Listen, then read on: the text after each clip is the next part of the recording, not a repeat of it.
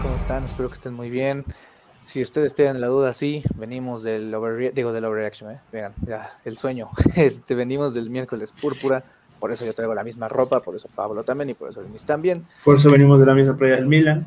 Exacto, por eso, porque fue miércoles, jugó el Milan, jugó Champions, pero eh, pues sí, venimos de ahí. Eh, preferimos grabar ahorita porque luego, pues, luego se nos complica, ¿no? Pero bueno, eh, el chiste es que andamos aquí. eh, les damos las gracias por estar aquí en este video. Una vez más estoy con mi gran amigo Pavlovich, Pavlovich y con Hola. un invitado, un nuevo invitado que hace meses no aparecía, Dennis Rodman 91. ¿Cómo estás, Pavlovich? Bien, bien, bien. El otro día, hablando de Dennis Rodman, vi una, vi una chamarra de Dennis Rodman con el, que trae el número 91 de mezclilla, me la voy a comprar. Muy chida, pero estoy bien. ¿Ustedes qué tal, qué, qué tal amigos? Espero que estén bien. Eh, Dennis, por favor, por favor, ¿cómo, cómo estás? Ya, ya nos enseñarás esa chamarra, Pavlovich. estamos- bien, estamos- bien, también. Estamos, estamos bien. Mejor de lo que creí que iba a estar después de una victoria 13, la verdad. Y sí, después de esa horrorosa victoria, pues ya estamos aquí de vuelta en su sección favorita de YouTube, llamada La Previa, que es la única la que subimos en YouTube como formato video. Así que bueno, eh, los Vikings juegan una vez más eh, en esta temporada, semana 15 ya, últimas del año, hay que disfrutarlo. En esta ocasión un oponente el cual usualmente no vemos mucho, ¿no? Son los Bengals. Eh, unos Bengals que ahorita pues gracias a algunas lesiones, ahorita entraremos más a detalle con eso, pero bueno, algunas lesiones los han prevenido de ser el equipo dominante que han sido en los últimos años. Y pues bueno, eh, voy a empezar a darles un, po- un poco de contexto, ¿no? De quiénes son estos Bengals y pues cómo está el tema histórico, ¿no? Los Vikings no ven mucho a este equipo, tienen la serie empatada 7 a 7. Dato curioso, los Bengals nunca han ganado en Minnesota y Minnesota solo ha ganado una vez en la jungla. ¿Cómo llegan ambos equipos? Pues bueno, como ustedes bien saben, los Vikings eh, pierden en Denver, pierden en Chicago, pierden contra Chicago y van a Las Vegas a ganar, como dijo Dennis, 3-0 en un partido horripilante. Mientras que los Bengals, pues han, ahí van, ¿eh? Después de la pérdida de Joe Burrow contra eh, los Baltimore Ravens, eh, pierden contra Pittsburgh en un partido divisional, pero ganan dos partidos consecutivos en Jacksonville, un lunes por la noche que se fueron a tiempo extra y recientemente le metieron una paliza entre comillas, a los Colts de Indianapolis 34 a 14. Hablando un poquito de eh, cuándo fue la última vez que se enfrentaron estos, estos equipos, los últimos tres enfrentamientos, 2013, una paliza que básicamente sentenció a Leslie Fraser por allá de 2013 para salir. Dato curioso, quien coordinaba esa defensa fue el que se convertiría posteriormente en head coach de los Vikings, Mike Zimmer. En el 2003, en la semana 16, los Vikings perdieron 42 a 14 en la jungla. Posteriormente, cuatro años después, en 2017, los Bengals, que ya estaban pues, básicamente desarmados después de esa gran época de este, Marvin Lewis, fueron al US Bank Stadium en semana 15 a perder contra los Vikings 34-7. Dato curioso, ese partido fue cuando regresó Teddy y le interceptaron. Y 2021, semana 1, eh, Pablo y yo grabamos nuestro primer podcast como compañeros. Cantamos una victoria, pero no. Eh, Ivan McPherson nos daba una cachetadona en la boca y le ganaba a los Vikings en tiempo extra 27 a 24, lo que iniciaría el tour de la despedida para Mike Zimmer. Pero bueno, eh, los Bengals en general llegan con récord de 7-6, son último lugar en la AFC Norte, qué sorpresa, y son décimo sembrado en la AFC, así que siguen buscando un lugar en playoffs. Son dirigidos por el head coach Zach Taylor en la ofensiva, tienen coordinados, son coordinados más bien por Brian Callahan, mientras que en la defensa son, coordinados por Lou Anarumo y los equipos especiales son coordinados por el coach Darren Simmons. Hablando un poquito del jugador a seguir, personalmente, ahorita pues Pablo y Denis nos compartirán el suyo, yo creo que Nick Mullens es el jugador a seguir. Por otro lado, DJ Turner se me hace un jugador bastante interesante, ahorita diré por qué. En cuanto a estadísticas nos referimos, estos Bengals son un poco interesantes. Ofensivamente hablando, están en algunos, eh, a mitad de tabla, en bastantes de estas métricas, puntos eh, eh, por juego, yardas aéreas por juego y en tiempo de posesión, pero están casi, casi al final en los rubros de yardas por acá, yardas por tierra por juego. son el segundo peor equipo con 84 yardas por juego, mientras que en yardas totales, pues eso les baja mucho el promedio. Están en 332 eh, y son el lugar número 11 peor, ¿no? O sea, el 22. Pero en la defensiva, pues también están medio mal. Eh, interceptan mucho la bola, son el cuarto equipo que más interceptan el balón, pero por otro lado están a mitad de tabla en cuanto a sacks, en cuanto a capturas, ¿no?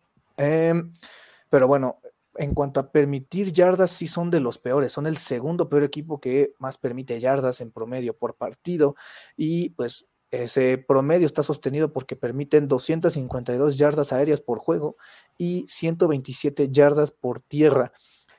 En estos dos rubros están entre los 10 peores de la liga.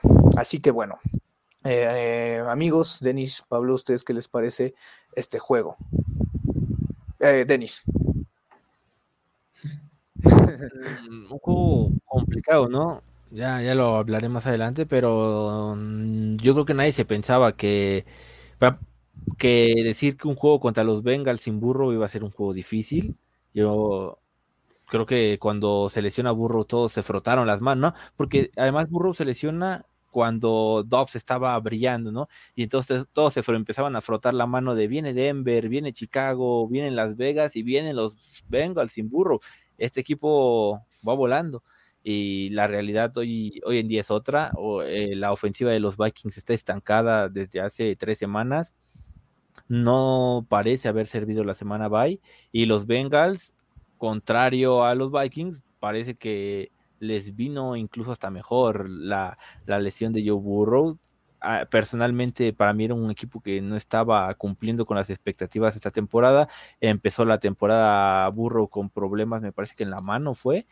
Eh, ¿En el pie? En la, pantorrilla. Ah, ah, bueno, pero empezó con problemas de lesiones, eh, las cosas no estaban saliendo como esperaban y viene la lesión ahora sí que termina con su temporada y entra Browning al quite y a lo mejor el partido contra Pittsburgh no fue muy esperanzador, pero los últimos dos partidos sí que, que han dado un golpe en la mesa los, los Bengals y ya lo decía Pavlovich en, eh, en el miércoles púrpura le ganaron unos Jacksonville Jaguars que hasta ese momento estaban pues, jugando bien, estaban como líderes de la división y, muy sólidos antes de la lesión de Trevor Lawrence y le ganan unos Colts que si es verdad perdió Anthony Richardson, no son un equipo bueno, pero tampoco son un equipo fácil de vencer, no son un equipo que ha plantado cara y, lo han sabido resolver bien los Bengals, contrario a lo que uno pensaba. Entonces, a mí sí me, me, genera un poco más de preocupación este, e, este juego contra los Bengals, pero por otro lado, los Vikings tienen una de las mejores defensas de la NFL y eso puede ser suficiente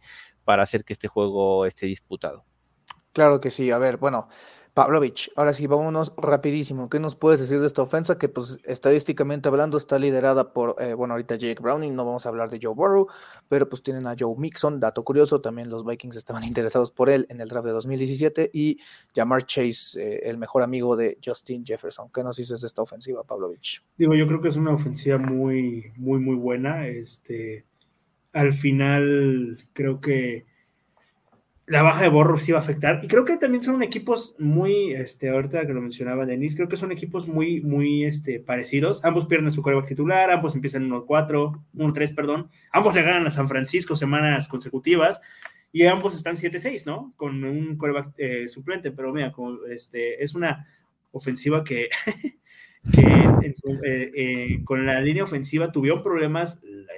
ahora tiene a Tecarra, Escapa, Orlando Brown Junior, que no ha tenido la mejor temporada, Jonah Williams, tiene un, ataque aéreo brutal, llamar Chase, como bien mencionaban, el, del mejor, bueno, no, no, o sea, bueno, su mejor arma ofensiva y un wide receiver top 5 en la liga, ¿no? Eh, eh, Irving Smith Jr., un viejo conocido, por ahí está Taylor Boyd, que también ha tenido, creo que una temporada de, a la baja, ya le creo que, creo que ya tiene 31 años, y no estoy este, mal con el dato, creo que ya se está viendo un poco a la baja. Y T. Higgins, que este podríamos decir que es algo similar a lo que es Key Osborne, porque no, no en el estilo de juego, ¿no? Pero sino que es su último año el de contrato de ambos jugadores y que ambos no han rendido como uno esperara, esperaría para eh, pues ganarse un contrato, ¿no? T. Higgins ha estado por, por, lesiones, este, no ha tenido un rendimiento óptimo y Key Osborne ha tenido un bajón de juego, ya sea por él o por las lesiones de Cousins o por la baja de juego de Dobbs.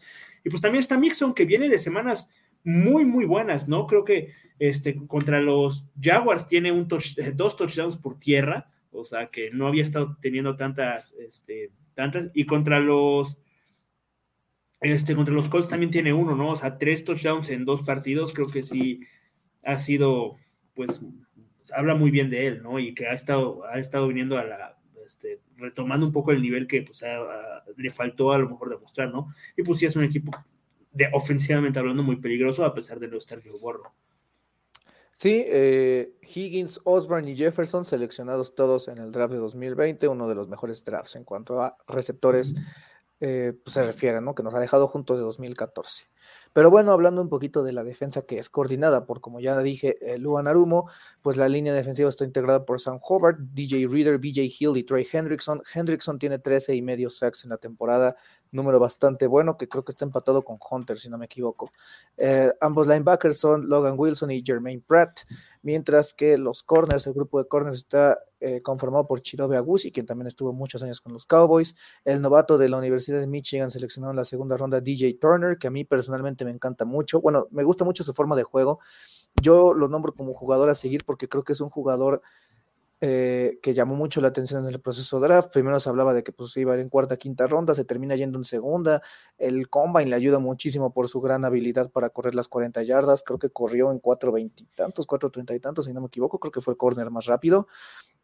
Y pues eso, o sea, realmente se le ha visto muy, muy, muy bien en estas últimas semanas, en especial contra Pittsburgh y recientemente contra Indianapolis. Creo que es un jugador a tener en cuenta. El corner que juega en el slot es Mike Hilton y ambos safeties son Jordan Battle y Dax Hill, que si también bien se acordarán, pues era un safety, eh, fue es un safety más bien seleccionado en la primera ronda del draft de 2022. Se fue unas elecciones antes de que los Vikings seleccionaran a Louis Sin, habría sido interesante si pues Luisin se habría ido si los Vikings hubieran tenido la oportunidad de seleccionar a Dax Hill, que pues ahorita se hizo de la titularidad porque se me fue el nombre de su safety que se fue. ¿A dónde se fue? Don Jesse Bates. Sí, se A los Atlanta Falcons, que está teniendo un temporadón. Tienes toda la razón del mundo. la liga. Iba a decir safety blanco, pero iba a sonar un poco, eh, puse un poco mal, ¿no? Pero bueno, esa es la defensiva. Ahora sí, amigos, vámonos directito al grano. Eh, bueno, eh, no sé de quién sea esta clave, pero bueno, la clave, explotar las armas ofensivas, Pablo. Creo que en los últimos partidos no se les ha dado lo, lo que uno esperaría, ¿no? Yo creo que también ha sido también por, eh, más que nada por la baja de, de, de, Cousins, obviamente, pero por ejemplo, Jordan Aison, o sea, había tenido partidos de 69 yardas, 52, y estos o sea, contra Chicago 39 y contra Las Vegas apenas 12 reducciones y 27 yardas.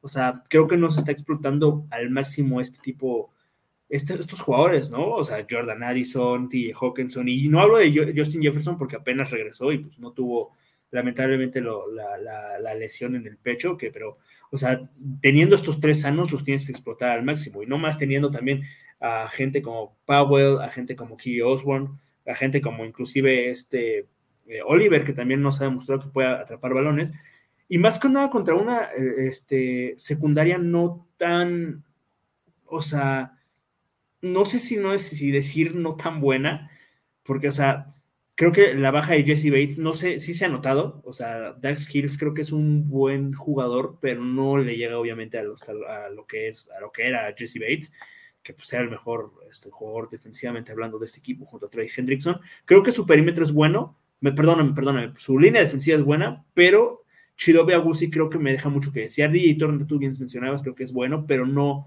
no siento que es esta, o sea, no, yo siento que en un, si sabes explotar tus armas ofensivas, creo que este, este perímetro del equipo de Cincinnati va a sufrir demasiado, ¿no? Sobre todo del lado de Chidobe Agusi, que no se me, ha tenido sus, ¿cómo se dice?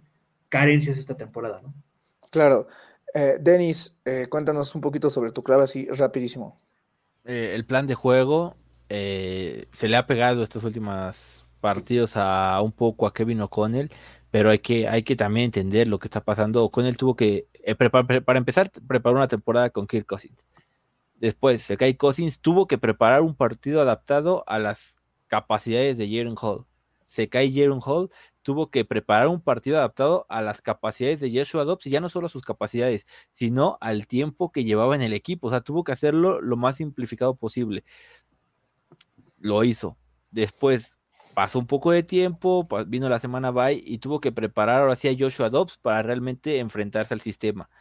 Lo hizo. Como haya salido, lo hizo. Y ahora tiene que preparar un partido adaptando la ofensiva a las cualidades de Mullens, que yo creo que son el polo opuesto a las de Joshua Dobbs. Y eso es un trabajo que a lo mejor uno no se da cuenta, pero el staff de coacheo yo creo que la está pasando mal con esta ofensiva. Y mi clave es que, que ¿cómo se llama? Que Kevin O'Connell pueda dar en el punto con lo que se necesita para que Nick Mullens esté cómodo y pueda funcionar la ofensiva de manera de manera efectiva, porque los últimos dos partidos la ofensiva no ha caminado de ninguna manera y ya, ya empieza a preocupar. Perfecto, Denis. Pues miren, yo me voy a ir con el tema de los checkdowns. Eh, yo voy a suponer que la manera en la que va a atacar Flores no va a ser mandando presión. Estos Bengals son uno de los mejores equipos en cuanto a blitz se refiere. Bueno, en general Browning le ha ido muy bien con el tema del blitz. Indianapolis es una buena defensa y yo me di cuenta de algo desde que está Browning bajo centro. Eh, ha involucrado muchísimo a Mixon en el juego aéreo. En el partido contra Pittsburgh, eh, Mixon tuvo, fue segundo en yardas. En el tercer, en el segundo partido, perdón, contra Jacksonville, Mixon volvió a ser segundo en yardas, eh, obvio por recepción, además de su ya trabajo en tema de, pues, de acarreos. Y en el tercer partido que ha estado Browning, que fue contra Indianapolis, Mixon fue segundo en yardas por recepción. Entonces, pues usualmente suele una de esas, una de esas este, buenas atrapadas que tuvo Mixon fue en pase pantalla, pero es eso, creo que este perímetro de los Vikings es capaz de detener o va a ser capaz de detener este cuerpo de receptores y es ahí donde Browning, pues por sus progresiones va a tener que ir a los checkdowns. Ya anteriormente también había mencionado que una parte débil de este esquema de los Vikings eran los flats, suelen estar desmarcados por temas esquemáticos, así que yo esperaría que Brian Flores eh, lo explote, bueno, ayude a, a estos jugadores a encontrar la manera de no dejar tan desmarcado el tema del flat. Pero bueno, eh, puntos de interés. La situación del running back, no sé quién haya sido, pero va. La situación del running back, tienes un running back nada más que está Chandler. Alexander Mattison es probable que no juegue. Este, bueno, Kenny Wangu, pero pues ha demostrado que pues no. O sea, o sea, no ustedes, a mí me ha demostrado que no. O sea, al menos como jugador este, en ofensiva, como equipos especiales, sabemos la calidad que tiene, pero fuera de ahí no. Y nada más tienes, pues en todo caso tienes dos.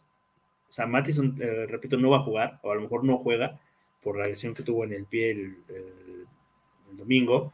Y pues también, o sea, va a ser interesante. Mucha gente se ha pedido mucho la, la titularidad a Ty Chandler, ¿no? De que si es mejor este, corriendo, que si encuentra mejor los espacios, que si más agilidad, que si mejores manos, que si mejores recepciones, lo que sea pues se les va a hacer, ¿no? Ahora veremos si es real que Ty Chandler puede, con la carga de ser el coreback, el, coreback, el, el running back titular, yo sí tengo decir, el running back titular, o, o sea, o no sé qué vas a hacer, o sea, y eso ser algo que a ver, ya hablaremos en, en, en, después, pero va a ser un tema interesante a ver a futuro. Sí, eh, va a ser un tema también bastante interesante. Hay que ver el tema de las elevaciones de Practice Squad, que ya hablamos también pues, en, en el stream, ¿no, ¿no Denis? Ahora, pues contigo, eh, los Bengals sin Joey B. Cuéntanos, Denis. Estás muteado, amigo, estás muteado. Como, como, lo dije al principio del video, todos nos frotamos, todos nos frotamos las manos cuando pensamos que íbamos a enfrentar a, nos enteramos que íbamos a enfrentar a los Bengals sin Burrow, pero la realidad hoy es totalmente distinta. Los Bengals están más vivos que nunca, incluso se están viendo bien, ¿no? Y esto es algo que yo te mencioné cuando se lesiona Cousins. Un equipo bien coachado va a ganar aunque se caiga cualquiera. Obviamente no va a ganar a la misma capacidad que gana un equipo completo, pero se empieza a caer gente y un equipo bien coachado encuentra las maneras de seguir compitiendo y es lo que han es lo que han hecho estos Bengals, han seguido en la pelea, ahora ya ligaron dos victorias, están agarrando ritmo y ya están peleando por un puesto de playoff cuando en la lesión de Burrow parecía que la temporada se acababa y que iba a ser un año perdido, pues ahora están compitiendo y me llama la atención, ¿no? Browning ha tenido dos muy buenos partidos después de que el juego contra Pittsburgh no fue, no fue el ideal y habrá que ver, ¿no? Como qué, qué Bengals vemos este fin de semana, porque también puede pasar como pasó con Dobbs, de que cuando los rivales empezaron a entender qué estaba pasando, empezó a tener menos impacto el quarterback de reemplazo. Sí, claro, eh, eso va a ser también un punto importante, como es que eh, veremos este equipo de Cincinnati sin Joey Burrow, ¿no? Eh, por mi parte, pues es lo mismo que el, el, punto de interés del partido pasado, es la adaptación del plan de juego ofensivo. Me interesa ver cómo es que O'Connell adapta otra vez este, este plan de juego hacia lo que puede hacer Nick Mullens. Creo yo que pues no hemos visto absolutamente nada de Nick Mullens, a pesar de que ya lo vimos poquito en pretemporada, pues no es lo mismo, ¿no? Así que me intriga bastante esa opción de cómo es que veremos el plan de juego de los Vikings adaptado a las capacidades de Nick Mullens y también tomando en cuenta que posiblemente no contemos con Adri, eh, con Adrian Peterson, mira, con Alexander Mattison. Eh, rapidísimo, amigos, porque no está comiendo el tiempo. Los pronósticos, yo considero que los Vikings van a ganar 27 a 20. Considero que este va a ser un partido de bastantes puntos. Creo que los Bengals no van a estar preparados para Nick Mullens, no tienen cómo, no hay manera. No estoy diciendo que no puedan hacerlo durante el partido, pero siento que, vino con el plantea un buen juego, tomando en cuenta también, pues ya la desesperación por pasar a playoffs, ¿no? Eh, 24-21, Pavlovich. 24-21 yo creo que los Vikings van a ganar. Más que nada, siento que, como bien decía Denis, el tema de que Jake Browning ha, tenido, dos semanas de adaptación y que los equipos empiecen a ver, dar cuenta qué puede traer, como lo pasó con Dobbs. Yo creo que va a ser el mismo tema. Y además, con todo el respeto que puedo llegar a tenerle a los Colts y a los Jaguars, o sea, dos defensas, no. O sea, la defensa de los Vikings es infinitamente mejor. Y con una, justamente contra una defensa muy buena como la de los Steelers. No pasó nada con Jack Browning, así que pues yo creo que va a ser el mismo caso y los Vikings van a, aparte de lo que bien mencionas de Nick Newlands, que no tienen manera de prepararse, yo creo que eso puede llegar a ser un factor y para mí los Vikings se van a llevar la victoria. Perfecto, Pavlovich. Tenis, tú tienes como favorito a los Bengals. Sí, para mí ya van tres semanas que la ofensiva de los Vikings me deja preocupado. La defensa no, por eso creo que va a ser un partido de pocos puntos. La ofensiva estas últimas semanas no me ha demostrado que es capaz de, mantener el ritmo ofensivo que tenían con Kirk Cousins, que tuvieron los primeros juegos con Dobbs. Y la defensa está demostrando que ya eh, son, son una cosa seria y como dice Pavlovich, ¿no? Tampoco es como que estés en, eh, lo han hecho bien los Bengals ofensivamente, pero tampoco estás enfrentando a un monstruo ofensivo, entonces yo creo que va a ser un juego de, de, pocas anotaciones, pero esos últimos tres partidos de los Vikings a mí sí me tienen pensando en que, es difícil y, me quedo con los Bengals lamentablemente. Pues bueno, Denis, eh, lástima, lástima. Pero bueno, eh, ahora sí, Denis, cuéntanos un poquito más rapidísimo sobre el reporte de lesionados. El reporte de lesionados, Alexander Mattison y Brian O'Neill, casi por la misma lesión, no, no practicaron el miércoles ni el martes. Y el Naylor está en el, en el protocolo de conmoción. Al ser semana corta es probable que no llegue. Chris Reed, pues más de lo mismo, ¿no? No ha estado todo el año. Justin Jefferson ha estado limitado con su lesión, ya lo mencionábamos en el miércoles púrpura. En palabras de él, él espera jugar y estar al 100% para el juego contra los Bengals. Dalton Risner está, estuvo limitado ambos días y Ed Ingram ya entrenó por completo el miércoles, ¿no? después de que fue baja de último minuto para el juego del domingo contra Las Vegas. Por parte de los Bengals llama la atención la lesión tal vez de sus dos receptores principales. Boyd está limitado, al igual que llamar Chase. Lo mismo de Chase, lo mismo que con Jefferson. Se espera que llegue al juego del sábado. Y Jay Browning, ¿no? Que terminó tocado el último partido, pues es, llama la atención, ¿no? Ya está entrenando a full, así que es al coreback que van a enfrentar, enfrentar los Vikings. Y DJ Turner, ¿no? Que hablaron de él cuando mencionó la defensa, ha estado entrenando limitado y podría ser uno de los jugadores interesantes de ver si llega o no llega al partido del sábado. Perfecto, Denis. Y pues antes de irnos, les vamos a hablar un poquito de los playoffs. Acuérdense, pues los Vikings están en lugar eh, ahorita actualmente para disputar playoffs. Así que bueno, lo hablamos también en el miércoles púrpura, pero bueno, Pavlovich, ahora sí, rapidísimo antes de irnos, cuéntanos un poquito del panorama de los Vikings. Rapidísimo, los Vikings siguen afianzados al lugar 6, este, pues ganando, prácticamente ganando, este, eh, tienen la, siguen más bien afianzados al lugar 6, que necesita Minnesota en caso de no, de no ganar, o al menos las, los partidos que ustedes tienen que estar al pendiente de que, pues, para que Minnesota pueda sacar cierta cantidad de partidos.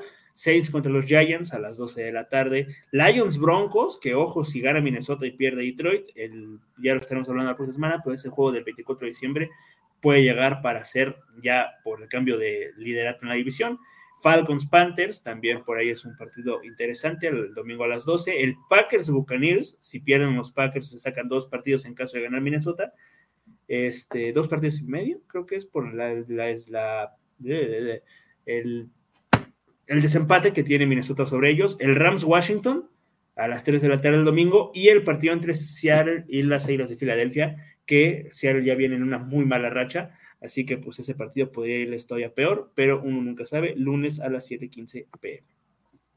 Perfecto, Pavlovich, perfecto. Pues ahora sí, ya llegamos al final. Nos alargamos un poquito, pero bueno, tienen más información y más opiniones de que tomar en cuenta, ¿no? Pero bueno, muchísimas gracias. Eh, aquí síganos en nuestras redes sociales, en Facebook, en Instagram, en Twitter, tienen todo el contenido. Este, ah, pero sí, Twitter es un must para seguir si quieren todo. Eh, por otro lado, pues también si les gusta el contenido, denos un like, sigan comentando, nos ayudarían muchísimo también a seguir creciendo, comparten el contenido y pues bueno, esto sería todo por nosotros, un poquito largo, pero bueno, vale la pena. Así que eh, no nos vamos sin antes recordarles que el domingo después del partido tendremos Overreaction aquí por YouTube, por Twitter, por Facebook, para que, pues, el sábado, perdón, es inmenso, el partido sábado, perdón, sábado, recuerden, sábado a las 12. El sábado tendremos Overreaction después del partido, aproximadamente tres y media de la tarde, una vez que termine el partido, pero bueno, también les confirmamos el horario a través de nuestras redes sociales. Pero bueno, estén atentos a eso. Y pues nada, amigos, nos vemos en febrero. Cuídense mucho. Denis, Pablo, muchísimas gracias. Yo también les doy a ustedes gracias por estar conmigo y por acompañarnos. Así que bueno, cuídense mucho. Gracias por vernos. Y pues nada, Skol, ¿no? Skol. Y nos vemos en febrero. Nos vemos en febrero, amigos. Jefferson is going to fire to JJ